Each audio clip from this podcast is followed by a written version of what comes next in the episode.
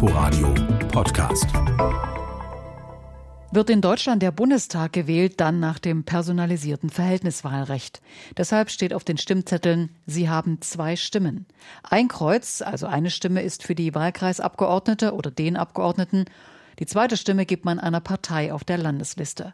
Aufwendige mathematische Berechnungen sind nötig, um das Votum der Wähler in das System aus Direktkandidaten und Landeslisten umzusetzen.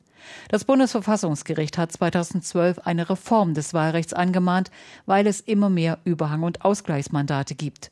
Sie sollen dafür sorgen, dass das Verhältnis zwischen Erst- und Zweitstimme gewahrt wird und jede Partei die Anzahl an Sitzen im Parlament bekommt, die den erreichten Prozenten entspricht. Das macht den Bundestag allerdings immer größer. Die geforderte Wahlrechtsreform ist wie die Quadratur des Kreises. Die Parteien wollen das personalisierte Verhältniswahlrecht erhalten, sie wollen aber nicht auf Mandate verzichten.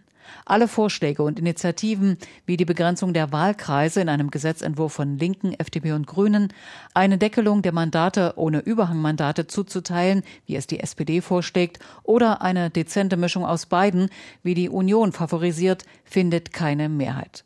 Die AfD will, dass eine Partei in einem Bundesland höchstens so viele Direktmandate erhält, wie es dem Zweitstimmenanteil der Partei in dem Land entspricht. Um eine Einigung zu erreichen, haben die Grünen gefordert, den sogenannten Fraktionszwang bei der Abstimmung im Bundestag aufzuheben. Inforadio Podcast.